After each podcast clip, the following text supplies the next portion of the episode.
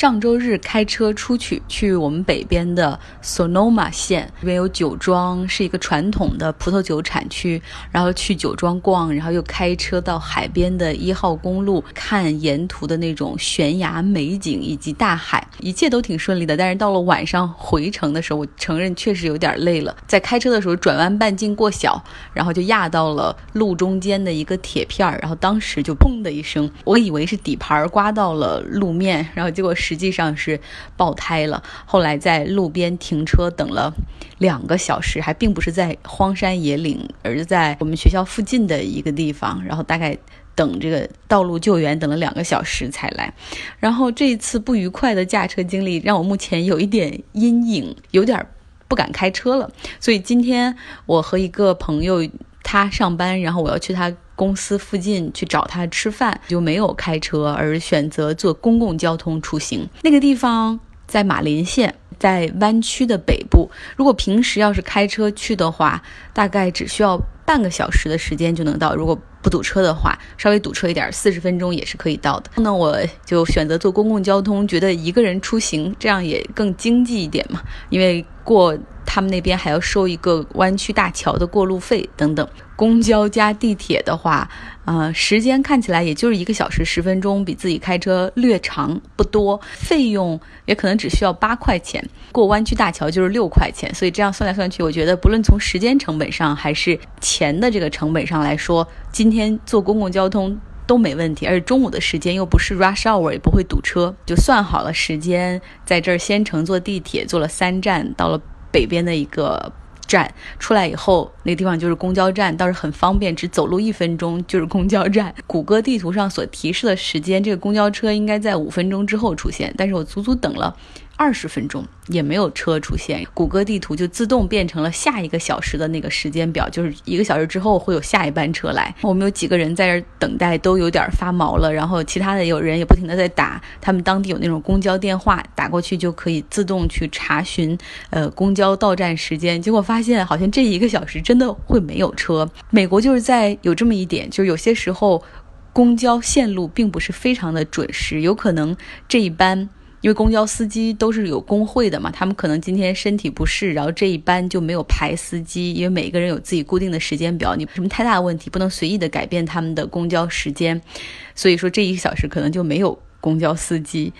就没有车，有几个人我们都等得比较发毛。又一问，又都是伯克利的学生，我们三个人就决定一起 carpool 打一个 Uber，大家一起拼车过去，总共每一个人是七块钱。然后这样是我也没有迟到太多。然后吃完饭之后，我决定，嗯，既然现在时间不忙了，我就还是去到那个公交换乘站，然后坐公交车，然后再坐地铁回学校吧。回来的时候还蛮顺利的，因为那是一个始发站，所以不论怎么样都会有车在，按照他的时间出现，然后坐地铁回来。结果我发现这个公交车，大家想想，应该按理说应该会比拼车要便宜很多才叫公交车，是吧？这边的公共交通提供的一定是那些。低收入群体，要么就是住的特别远，不方便自己驾车的群体，这部分人叫做 vulnerability，就是在社会上处于弱弱势群体的这样的一些人。按理说这个费用应该便宜，但是我一刷这个公交卡，一发现原来只乘坐这个公交车就需要。差不多六块八毛钱，真的很贵。因为如果你要是坐 carpool 拼车的话，坐 Uber 一个人也只需要七块钱。就和中午吃饭的这个朋友聊嘛，这个朋友他正好就是在当地的那个马林县的交通局里面工作，然后他就说，他说你知道每年政府为了维护这些公交车的运营，要投入大量的钱。Art 就是地铁系统还好，因为毕竟它有早晚高峰，乘坐的人还是比较多。虽然说没有办法达到盈亏平衡，但是政府补贴的钱不用太多就可以维持它的正常运转，带来的那种公众效益相比还是很划算的。说，但是你知道公交车吗？运营一条公交线路的成本一年可能是数百万美元，包括。车辆的购入、维护，然后聘用司机、上保险，然后以及整个公交系统的统筹调度、运营、停车等等，一条线路一年就是数百万美元。他说，有的时候那个公交车。呃远远的开来，他们有的时候做过统筹，这个车上如果算有四五个人在的话，就已经算是已经算是比较理想的利用了。经常有的时候这一辆公交车开过来，上面也就两三个人，甚至有时候一个人都没有。甚至他们内部开会的时候在讨论说，既然每一条公交线路我们要补这么多钱，为的就是给一些低收入的群体的人提供乘车的方便。但是这样看来，运营公交线路所能够触及的人群并不多，因为美国很大嘛，然后居民居住的又比较分散，所以说这个公交线路的设置以及公交增设也不可能做到每几个街口就可以有一辆公交车可以把你送到附近的地铁，这基本上是做不到的。然后他们内部甚至讨论说，既然我们每年花。好几千万美元，然后维护这些基本上没人坐的公交车，因为公交车可能一小时才有一班，倒不如我们把这几千万美元拿出来给这些低收入群体每个人家买一辆车，这会算是我们的精准扶贫，然后能够更精准的帮他们实现这个交通的便利，啊，同时政府还可以有结余。这样做的话，在另一部分群体的眼中看来，就是哦，你们在用纳税人的钱去帮那些。他们不说帮穷人，他们说是帮那些懒人。如果他们要是勤劳的话，他们就不会自己买不起车。非常 tricky 的问题，在美国公共交通系统是被抱怨最多的。在湾区还好，因为湾区的。公交一般哈，但是地铁线路它是把附近像旧金山、东湾的伯克利、上面的 Richmond、下面的奥克兰，然后以及再往南一点的 South 呃南弗里蒙特等等一些城市都连接起来了。而且它一直有一个线路的设置，就是为了希望能够从旧金山，旧金山属于西湾嘛，从西湾一直下到硅谷，然后包括我们东湾一直下到硅谷，这样的话就可以帮助很多人节省上下班的时间。硅谷那边。房租太贵了，很多人虽然在硅谷工作，但是在硅谷完全住不起。然后他们每天早上需要很早起床，然后坐地铁，然后去到一个火车站，再坐一个小时的火车到硅谷去上班。然后晚上也是同理再回家。比如说我今天早上见了一个朋友，然后他的太太就是在硅谷工作，但是他们住在比我们还靠北的地方。铁头他每天早上五点十五会开车把他太太送到地铁站坐。那个地铁到了一个地方去坐，叫 Caltrain，实际上是弯曲的一个火车系统。那个火车别提开的有。多慢了！如果以京津高速的那个速度的话，估计十分钟或者十五分钟就能够到达。但是实际上他要开一个小时才能够到达硅谷。然后他太太的那辆车就停在 Caltrain 在硅谷那边的车站，然后他每天再开十分钟的车从 Caltrain 硅谷的车站到他的公司。每天早上五点十五出门，六点出门也就已经太晚了，而且那个 Caltrain 一小时才有一班，所以一定要卡好时间。那晚上回程也是同理，大概要九点钟才能够到家。所以湾区这边一直有一个总体的那种交通规划局，他们一直在探讨一种方案，就是线路也已经设计好了，就是要把湾区两边的那个地铁都要往下修，然后到硅谷那边形成一个闭环，这样大家都可以坐地铁出行。但是呢，因为这边的土地都是私有的，政府如果想征地进行地铁的道路开发。你可想而知啊，谁愿意住在地铁沿线周边呢？因为有大量的噪音，然后施工的时候又会影响你周边的环境。因为土地是私有的嘛，你经过任何的社区的时候，哪怕政府说哦，我买下这块地，因为我的这个车要从这块地下面通过。你可以跟这个地的买家谈好价格，高价买入，但是也没有办法。这个地周围的邻居，他们有一个那种像这种委员会，就住在这个 neighborhood 的人，住在这个街区的人，他们都有权去投票，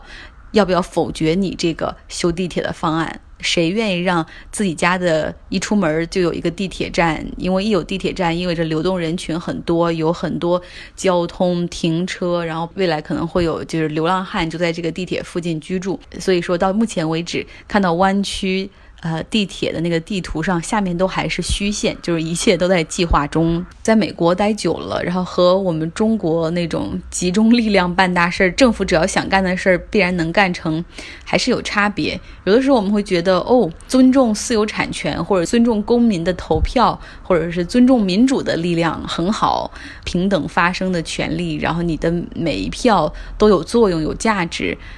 这真的很好，但是有的时候你从整个社会效率的角度考虑的话，就会觉得嗯稍微慢了一点。这也可以叫做民主的代价吧。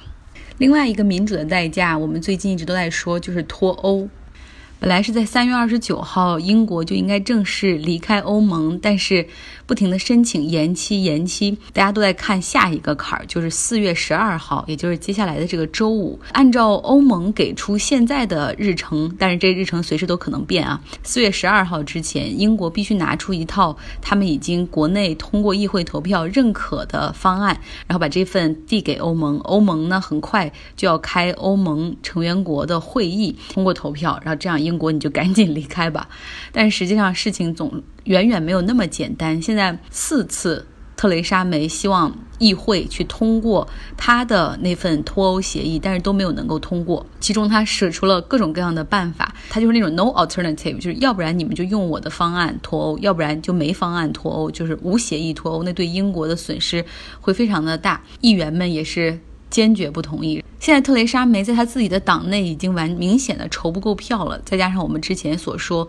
北爱尔兰的那个小党现在跟特蕾莎梅的保守党完全决裂。那么不管怎么样，就哪怕保守党所有人都支持特蕾莎梅的话，她在议会中也筹不够多数席位的票。那她现在怎么办呢？她就跨党派去寻求合作，去跟反对党工党的科尔宾开始谈判。反对党最盼望的事儿就是特蕾莎梅赶紧下台，然后提前举行大选，然后这样的话，工党可以顺利的上台，甚至阻隔成功。在这样谈判中，始终是一个僵局。特蕾莎梅特别希望说，工党的领袖科尔宾能够以大局为重，就是让英国有一个先有一个很好的这种脱欧协议，最艰难的时候过去之后，在大选他退出怎么怎么样。但是工党他们有自己的想法，如果通过这个脱欧协议之后，即便是工党上台之后，也不停的是要再给保守党、再给特蕾莎梅去这摊烂事儿擦屁股。他们有自己的打算，工党的打算就是，他们也是这样一直在跟选民说，科尔宾是这样说的：最好是能提前大选，提前大选之后，我们工党马上启动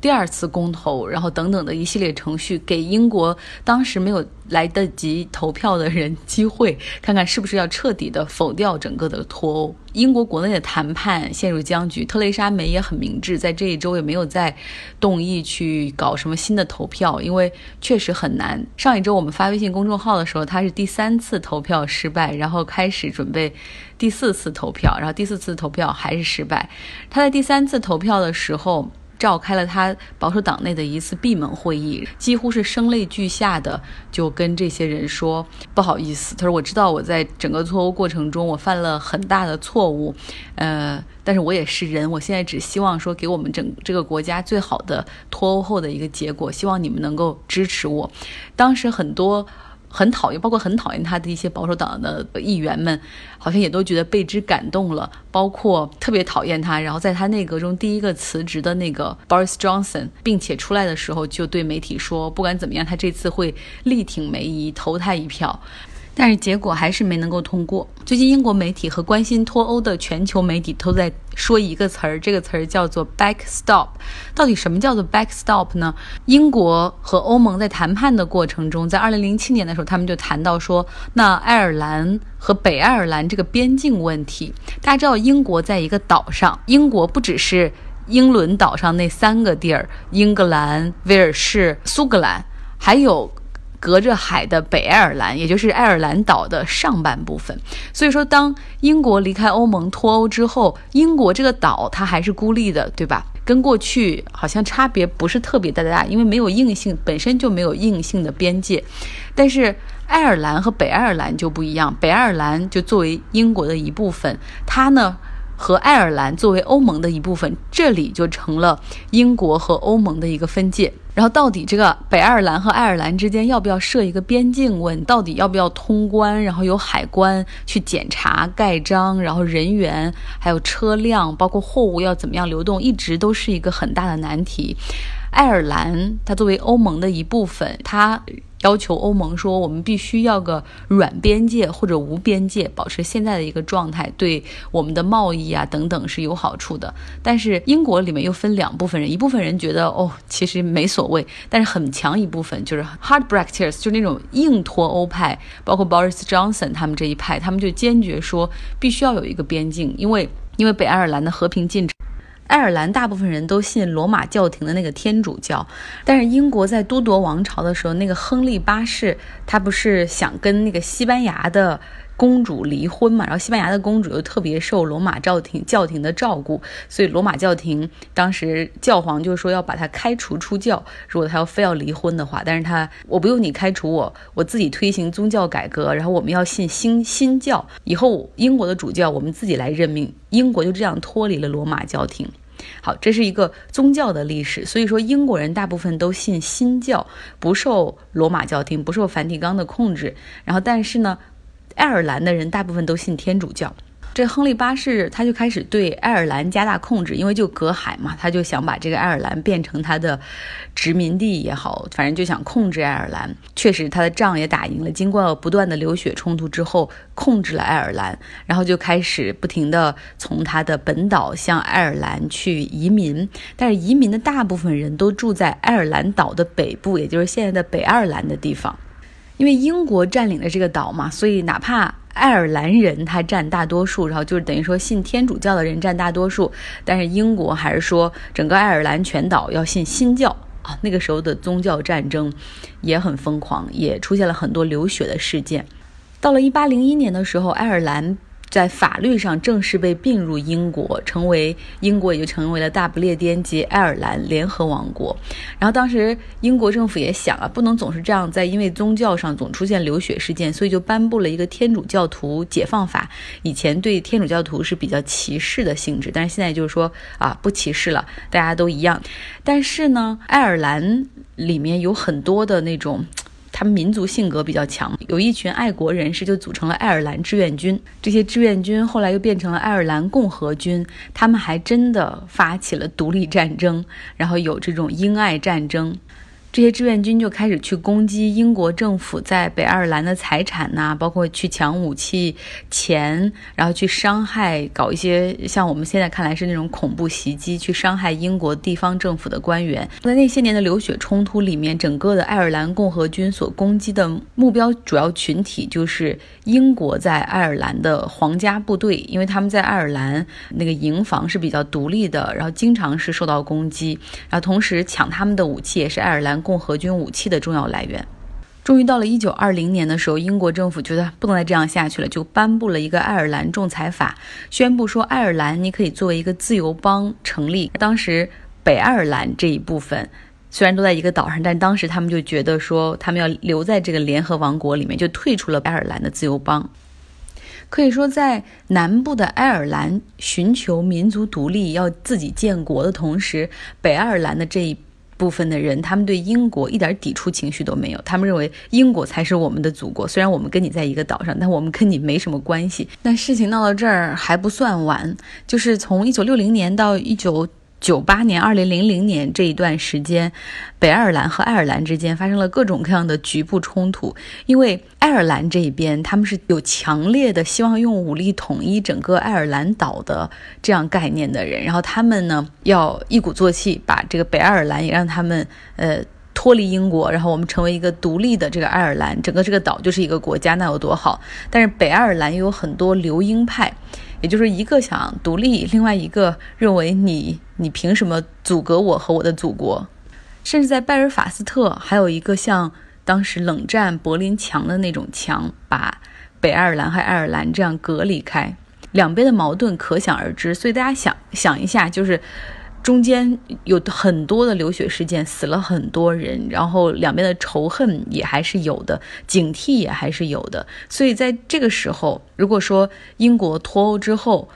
英国和欧盟之间是有天然的隔阂，是因为它是一个岛嘛，天然隔离开的。但是北爱尔兰和爱尔兰之间如果不设边界的话，那么不就成了整个爱尔兰是一个岛，而英国是另外一个岛？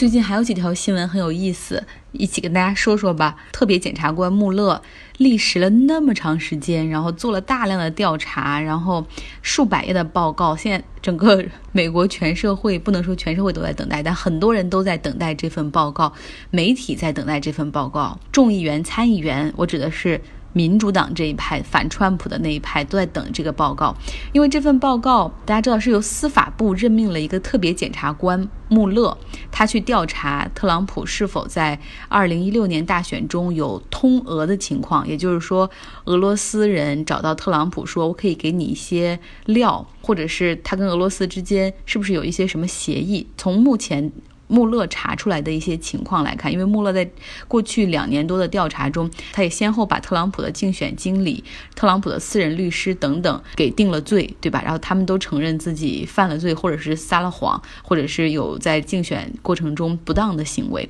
所以这个报告会关系到这些里面的一些细节。但是呢，因为这是司法部任命的报告，美国司法部是属于。Administration，美国不是三权分立嘛？然后司法部就属于行政权力下面的，说白了就是司法部的部长。现在那个 Barr，他是特朗普的手下，他是特朗普的雇员。当穆勒写好这份报告之后，因为是司法部来任命他去做这个报告嘛，所以这个报告是呈交给了司法部的部长 Barr，然后他呢过目，然后他写了一份。总结公布的目前是巴尔所写的这份总结。呃，穆勒认为特朗普并不构成任何实质性的，就我们的总统并不构成实质任何性的犯罪，没有问题。因为穆勒在做这份报告的时候，他也很谨慎，他里面当然陈述了很多的事实，但是他把最终的决定权是交给了司法部长，自己也不愿意趟这个浑水。巴尔就做出了这么的一一份表述，但是穆勒团队现在有人就是泄密的途径说，认为巴尔的那个很简单四页的总结太轻描淡写了，实际上调查报告中还有很多内容，呃，非常值得，非常值得再调查。嗯，那现在呢，还有几家出版商也都在等着穆勒的调查报告的公布，因为到时候一旦公布之后，这数百页的报告也会编辑成书上市出版。美国历史上其实有多次调查报告出版的案例，像以前的肯尼迪总统遇刺报告、弹劾克林顿的调查报告，包括九幺幺事件过后的调查报告，各有不同的风格。像肯尼迪遇刺的调查报告，很像侦探小说。九幺幺事件的调查报告之后，它很像那种讲美国每一个人都可以是 first respondent，就是每一个人都能够去救人，然后那种那种爱国情绪的烘托和包括要把大家团结起来的感觉。还有一份就是弹劾克林顿，也就是当年和莱文斯基。啊，那个报告，那个报告是所有调查报告中卖的最好的，两天就卖出了一百万本，而且还几乎上了畅销书的名单，因为其中写了很多的性的描写，非常的不隐晦。有人说了，这这可能是当代最好的一个软色情小说，而写这份报告的人就是现在美国最高大法官之一的卡瓦诺，也是有才华的啊。然后最后说一下我自己。不是说我现在已经开始在学校里有一个关注女性在科技行业里面提升地位的那个一个组织叫 VT，在里面已经开始工作了，每周工作十个小时，然后觉得啊好累，因为一周我要去实习两天，上课三天，然后还要利用业余时间再工作十个小时，给这个组织写一些报告啊，或者是。对于一个英语并不是母语的人来说，然后写一些东西其实会很 time consuming，会消耗时间比较多。比如说，可能如果用中文的话，我相信我写那个报告，比如五个小时就能弄完；但如果用英文的话，你要找资料查，可能就要花十二个小时。然后呢，我自己就觉得，哎呀，这个。外面那么好的春光，然后很快就要毕业了，但是我有的时候周末还要在家里憋报告。我这个人就很擅长自我鼓励、自我催眠也好，我没有理由放弃啊。这个世界上好像没有比这份工作再好的工作了。一个教授雇你一对一的教你，每周跟你开一次会，教你一个小时这个东西你应该怎么怎么做。然后你做的这个研究的东西，你同时也有兴趣，怎么去提升女性在一个行业中的就业和一个行业中的话语权。这个东西你也有兴趣，有人教你，同时还给你钱，也就是说，花钱让你跟他学习。所以大家在生活中有的时候看问题，也可以多换一些角度来看。像我原来在电台工作的时候，有的时候真的很累很辛苦，其实收入也并不是很高，那个节奏真的非常的快，我每天都在感觉我在在榨干我自己的最后一点力气。但是同时，我回家然后喘口气之后，又在想：天哪，哪有一份比这样的工作还好的工作呢？我在干我想干的事儿，然后我每天可以和各种各样的专家、教授、企业家、投资人在聊天，然后我从他们身上学到那么多，我可以把这些知识再变成其他的产品，再给我的听众去讲，然后去影响大家，去帮助大家。同时做这么多事儿，还有人给你钱。还有比这份工作干 再好的工作吗？所以，有的时候换一个角度去看问题，然后你整个人的心情就会不一样很多，就会快乐很多。好了，大家要加油。